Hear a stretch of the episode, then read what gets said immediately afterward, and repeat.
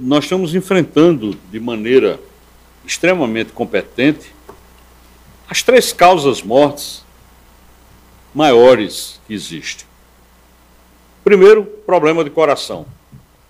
Problema de coração, nós temos um programa que é o programa Coração Paraibano, que só em 2023 fez 8 mil atendimentos. 8 mil. E eu sempre digo que era muito comum, era senso comum as pessoas dizerem: Fulano de Tal teve um infarto, morreu.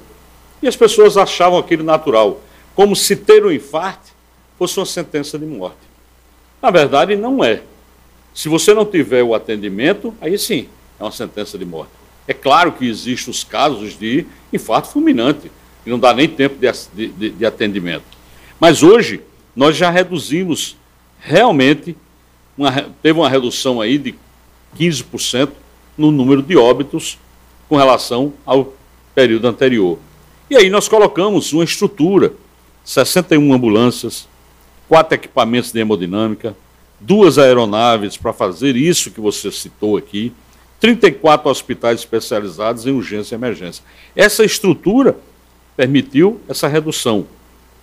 E a gente sabe que, logicamente, para você oferecer esse trabalho, você tem que ter uma estrutura física, uma estrutura de pessoal, você tem que ter investimentos em equipamentos modernos para dar ao médico a condição verdadeiramente de salvar vidas. Então, Coração Paraibano é outro programa que, eu não tenho dúvida nenhuma, servirá de base para muitos outros estados. Da mesma forma, o programa que nós vamos lançar esse mês ainda, que é para enfrentar o terceiro ponto, o segundo ponto de causa maior de morte, que é a questão do câncer. Então nós vamos lançar um programa, será detalhado futuramente. Com relação ao trauma, que é a terceira causa de morte, a gente está construindo, já em licitação o processo, o Hospital de Trauma do Sertão.